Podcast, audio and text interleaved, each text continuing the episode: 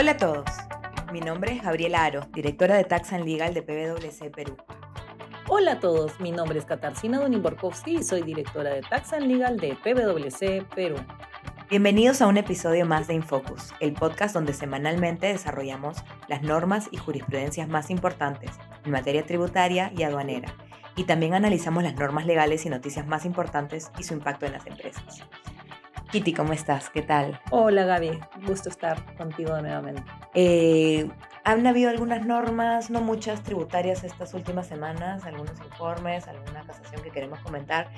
Quería comenzar este episodio, ¿qué te parece si nos cuentas de la ley del joven empresario y qué temas tributarios trae esta ley? Sí, Gaby, se ha publicado la ley del joven empresario que concede beneficios eh, para las empresas que se encuentren constituidas en los registros públicos. Como tú sabes, en el Perú se puede realizar actividad negocial, actividad que se llama renta de tercera categoría, actividad de empresa. Renta empresarial. Efectivamente, a través de eh, una, como una persona natural eh, con negocio, ¿no? Es decir, la persona natural realiza sus actividades de manera negocial, que es la mayoría de, empresas que hay en el Perú, pero también se puede hacer a través de una persona jurídica. Entonces, esta ley es solamente para aquellas empresas que están inscritas en registros públicos. Como personas jurídicas. Como personas jurídicas. Cualquier tipo de persona jurídica que la ley permita, la ley general de sociedades, ya sea sociedad anónima, eh, ya sea una SRL. Ah, ¿y eso incluye una EIRL, que es la empresa individual de responsabilidad limitada? Sí, Gaby, eh, esas sí se inscriben en los registros públicos. Las que no se inscriben en registros públicos es la que la legislación tributaria les llama empresas unipersonales, que en realidad son personas naturales. Haciendo negocios. Haciendo negocios y que no tienen inscripción. Entonces, bueno, esta ley del joven empresario es para este tipo de empresas inscritas en registros públicos y, bueno, eh, concede ciertos beneficios como, por ejemplo, eh, una constitución eh, y una inscripción registral bastante más rápida. Y hay otros mecanismos para, para inscribir eh, sociedades de manera rápida, pero sin perjuicio de eso se, se le concede este beneficio. adicionalmente dice que aquellos que están inscritos en el régimen general de renta, de renta de tercera categoría, los que tributan 29.5, o en el MIPE tributario que tienen tasas escalonadas, bueno, del 10% del 29.5, que contraten nuevos trabajadores eh, para efectos de la determinación del impuesto a la renta del 2024 y del 2025, ¿no? Como sabes, las leyes tributarias o las leyes del impuesto a la renta, perdón, solamente aplican a partir del año siguiente, pueden aplicar una deducción adicional equivalente al 50% de la remuneración básica que pague al nuevo trabajador, siempre y cuando el trabajador eh, sea mayor de 18 años y menor de 29 que no haya estado registrado nunca en una planilla electrónica, ¿no? Eh, o eh, en un periodo de 12 meses antes del inicio de las labores y que no gane más de 1.700 soles. El efecto práctico es entonces, yo registro a, digamos, un nuevo empleado, un joven eh, que por primera vez entra a una planilla y yo puedo deducir como gasto no solo el sueldo que efectivamente le pago, sino no solamente el 100% del sueldo que efectivamente le pago, sino el 150%. El beneficio sería, digamos, que tengo ese gasto adicional que por más de que no se lo pago, eh, me, me, puedo tomar ese beneficio por haber empleado a un joven trabajador. Exacto, es un gasto ficto, ¿no? En buena cuenta, si le pagas 1.700 soles, eh, vas a poder eh, deducir eh, en realidad los 1.700 más 850, ¿no? Que es el 50% de 1.700 soles, 500 más, sí, 800, 850 soles más. Y eso por cada, ¿hay algún límite de trabajadores? O sea, si, mm. tengo, si, si decido yo armar mi empresa y todo meto en mi planilla a todos estos trabajadores, ¿hay algún límite para, la, para ese beneficio de deducción de un gasto adicional? Eh, no, eh, que yo recuerde, en el régimen MIPE no hay un límite de trabajadores. Eh, por ejemplo, en el RER sí lo hay, pero esta, este beneficio no es para las empresas que están inscritas en el RER. Interesante. ¿Algún beneficio tributario adicional, algún aspecto tributario adicional que valga la pena resaltar? Mira, la, la norma habla que tendrán derecho a la devolución del IGB para los que hacen exportaciones de bienes y servicios, pero ese beneficio ya lo tenían. O sea, en realidad es como una repetición Ahora, yo sí quería comentarte algo, Gaby, que hay un beneficio que no es tributario, pero que ha generado discusión a nivel mm, principalmente periodístico, ¿no? Eh, uno de los beneficios es que en los procesos de contrataciones de bienes y servicios u obras de las entidades del sector público, las empresas constituidas por jóvenes cuya edad sea igual o mayor de 18 años y no mayor de 29, tienen una bonificación de puntaje adicional de 5% en la propuesta técnica de las contrataciones públicas. Esto está en un numeral de los beneficios, en el de ella, eh, del artículo, si no me equivoco, 3, eh, ¿no? Entonces ha generado la idea de que estos beneficios, o sea, el beneficio de los trabajadores solamente son para empresas constituidas por estas personas que tienen estas edades, pero en realidad si tú revisas la norma, o por lo menos desde mi punto de vista, son cosas distintas, ¿no? Por un lado está el artículo 2 de esta ley 31828 que te habla expresamente de cuáles son los beneficios para el tema de los trabajadores, donde no se menciona ¿no? aunque el título de la norma sí dice joven, eh, eh, joven empresario, donde no se menciona que estas empresas para acceder al beneficio tengan que tener eh, accionistas de esas edades, ¿no? de los 17 a los 29, pero sí hay un beneficio específico.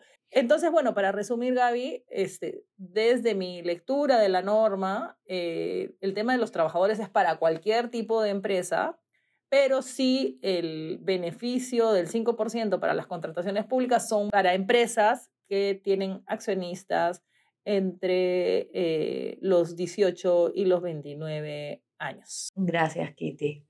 Eh, también comentar que el pasado 14 de julio se publicó la casación 93-2022 Lima en el diario oficial El Peruano. Y ahí en esa casación la Corte Suprema ha precisado algunos temas eh, sobre los gastos de preparación y de desarrollo, específicamente sobre el tratamiento, sobre la amortización que tienen para fines del impuesto a la renta. Eh, específicamente lo que señala la Corte Suprema es que el artículo 75 de la Ley General de Minería establece la posibilidad, establece únicamente la posibilidad de que el contribuyente deduzca los gastos de preparación y desarrollo en un ejercicio o hasta un máximo de dos adicionales, pero que la Ley General de Minería no establece un método específico para esta amortización. La Corte Suprema señala también que no resulta razonable que estos gastos deban ser amortizados a través de un método lineal, es decir, el mismo importe todos los años, sino que por el contrario, dado que no hay un mandato expreso sobre cuál es el método que corresponde utilizar para reconocer esta amortización, los contribuyentes pueden elegir cuál es el procedimiento de amortización.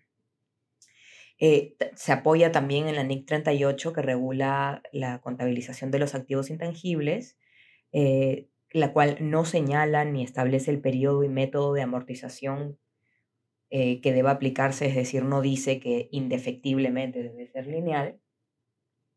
Y finalmente, lo que señala la Corte Suprema es que eh, se deja, que la norma deja en libertad del administrado, ¿no? del contribuyente, efectuar la amortización en forma indistinta, ¿no? en la medida que se respete el periodo máximo regulado, eh, lo cual está, digamos, este, alineado a lo que es el tratamiento. Sí, Gaby, esta em, resolución es súper, súper importante porque habla de este principio de vinculación negativa, es decir, si bien es cierto que la ley del impuesto a la renta eh, establece a veces límites o a veces ciertas reglas, em, si no establece nada, no te pueden obligar a elegir por un método que no esté contemplado en la ley, ¿no? En la ley en general, en la ley de impuesto a la renta, se habla de depreciación lineal y yo presumo que por ahí la administración tributaria lo ha querido trasladar a la ley de minería, pero en la ley de minería no hacen referencia a ese, a ese concepto. Sí, entiendo que el Tribunal Fiscal en alguna jurisprudencia había señalado que la amortización debía ser lineal, pero esta este sentencia de la Corte Suprema finalmente contradice un poco eso y, y se remite a, a, la literalidad de la norma y en la medida que no hay previsto algo expreso no se puede, no se puede obligar a uno u otro, ¿no? que queda claramente opción del contribuyente. Es que el derecho tributario, y eso es algo que siempre tenemos que recordar, se rige por el principio de legalidad, ¿no? Y el principio de legalidad es una, una fortaleza para nosotros también los contribuyentes, pero también es un límite para la administración tributaria, ¿no? Entonces, efectivamente, la ley de minería no establecía esta regla y bueno, eh, evidentemente la administración tributaria quería aplicarlo. ¿Por qué lo quería aplicar? Porque, bueno, eh, implicaba pues pagar más impuestos ahora que después, ¿no? Porque finalmente se iba a diferir a través del tiempo. No es que la empresa no iba a pagar el impuesto, pero la, empresa tenía el derecho a elegir el método que más le convenía. Gaby, también quería comentarte que ha salido un informe importante, ¿no? que si bien es cierto, eh, no es el que más se está comentando en redes, pero que es importante para aquellos que importan, ¿no? Eh, tú sabes que en algunas importaciones, algunos bienes que se importan, se importan con impuesto selectivo al consumo. Una importación normal tiene IGB, a veces tiene aranceles, dependiendo del producto. Bueno, ahí también hay algunas otras aplicaciones de algunos montos en caso de dumping, etc. Pero eh, también en algunos casos se aplica el impuesto selectivo al consumo, como por ejemplo en el alcohol, en los cigarros, en, en la gasolina, etc. ¿no? Este, este informe lo que viene a decir es que cuando tú tienes que importar y pagar impuesto selectivo al consumo y no es posible que lo compenses, ¿no es cierto?, con tus ventas internas, porque a veces pasa que el impuesto selectivo al consumo es monofásico y solamente se aplica en la importación y no se aplica en las, en las ventas internas. Eh, la norma, eh, lo que te dice este informe, oye, si no puedes hacerlo, ese, ese, ese monto, ese plus, lo puedes seguir arrastrando para tus futuras eh, ventas internas, ¿no? Porque el, el, que lo vas a tener pues como crédito fiscal te va a servir para tus ventas internas, no para, no para las siguientes importaciones, porque las importaciones se tiene que pagar el impuesto selectivo al consumo. Y existía pues en, en, en el mundo de las importaciones existía esta duda. Entonces, este informe viene a aclarar y te dice, oye, no existe ninguna norma que te establezca que ese impuesto selectivo al consumo eh, vaya a ser costo-gasto para fines del impuesto a la renta, pero sí, no es que lo pierdas, sino lo puedes utilizar para tus siguientes eh, operaciones eh, con impuesto selectivo al consumo interno, ¿no? Claro, ahí también tienes un problema que si no tienes ninguna importación a nivel, eh, a nivel interno... Te quita la posibilidad de tomártelo como costo de e, gasto. efectivamente. Es una, si es una importación, por ejemplo, eventual, que no, no está en el contexto de mis operaciones de manera regular, Podría Claro, los contribuyentes podrían preferir usarlo como costo de gasto porque saben que no se va a recuperar pero un poco como que le da la etiqueta que es un crédito eternamente arrastrable. Exacto. No sé si eternamente, ¿ah? porque ahí, bueno, tienes el tema de, del IGB, bueno, habría, podría haber una discusión, pero en todo caso ya tú como empresa tienes claro eso y en todo caso eh, realizarás pues las operaciones, modularás tu negocio para que ese impuesto selectivo al consumo no se quede embalsamado y no, no signifique un costo financiero irrecuperable. Gracias, Kitty. También yo quería finalmente comentar el informe 0089-2023 de SUNAT, que ha sido recientemente publicado en la página web. Es del 11 de julio del 2023, el, este informe. Eh, permíteme ahí una interrupción, Gaby, que es, han salido varios informes en relación al tema internacional, pero este, este, este es particularmente relevante. Sí, sí. Este, hoy día hemos encontrado como tres resoluciones que regulan temas este, internacionales, ¿no? Mm, quiero destacar esta, la 89, porque lo que plantea es el supuesto de una sociedad domiciliada en Colombia que de un bloque patrimonial que está conformado por acciones peruanas, acciones emitidas por una empresa en Perú, y lo que hace esta empresa colombiana al escindirse es los transfiere, los aporta a otra sociedad también domiciliada en Colombia, ¿no? Entonces, aquí, ¿cuál es la discusión?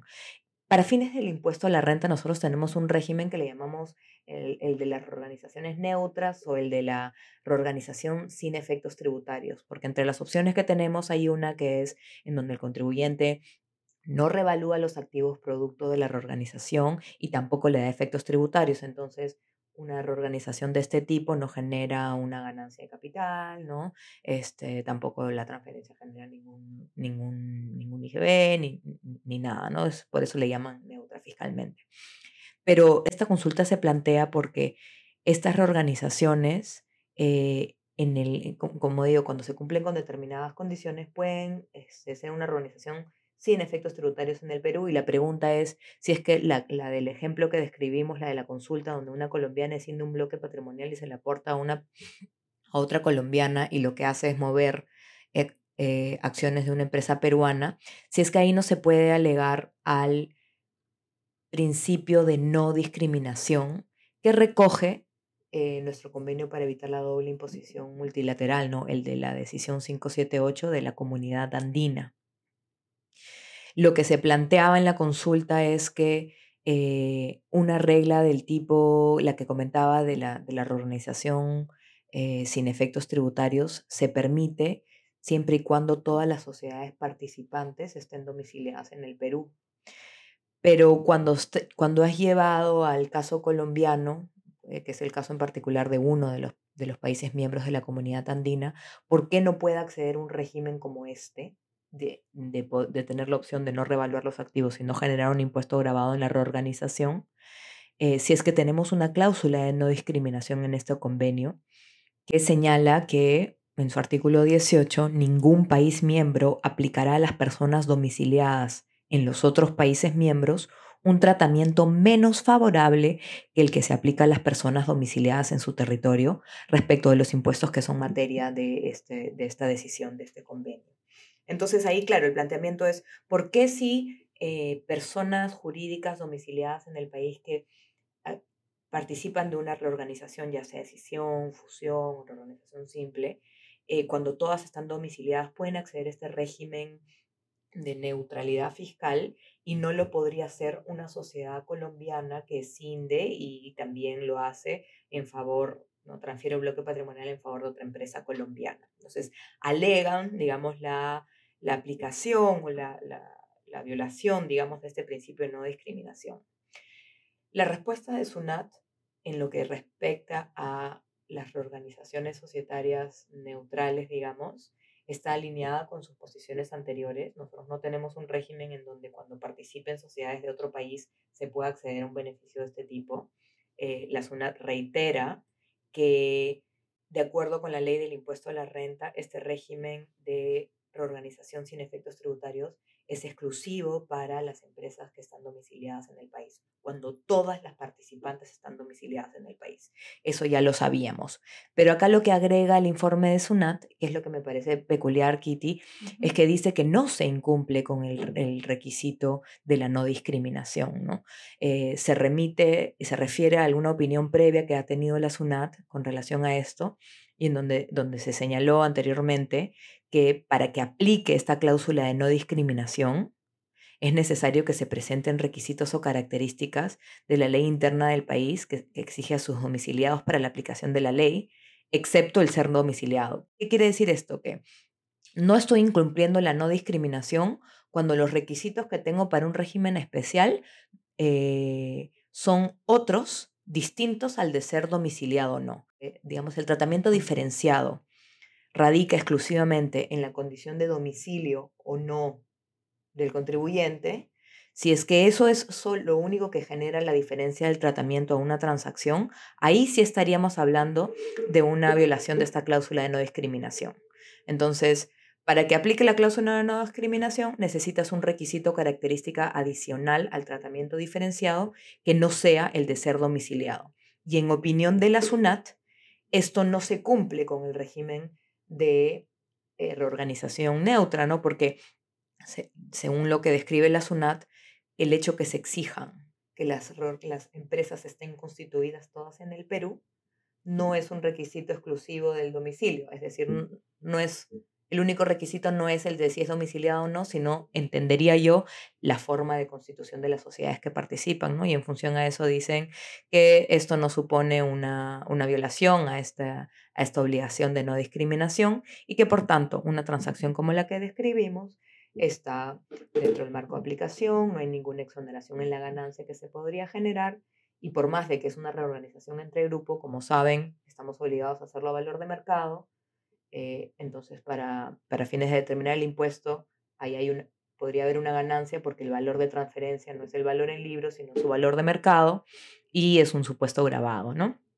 Gaby, eh, interesante, ¿no? Esta postura de la administración tributaria que evidentemente pues eh, responde a la legislación, ¿no?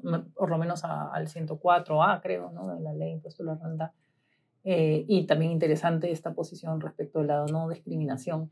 Esto es un tema que debería ser modificado en nuestra legislación. Es un poco absurdo que las reorganizaciones empresariales extranjeras eh, pues tengan una afectación tributaria cuando no hay cambio de control. Bueno, eso es solo que queríamos compartir con ustedes el día de hoy. Ya nos vemos en un siguiente episodio. Muchas gracias, Kitty. Gracias, Javi.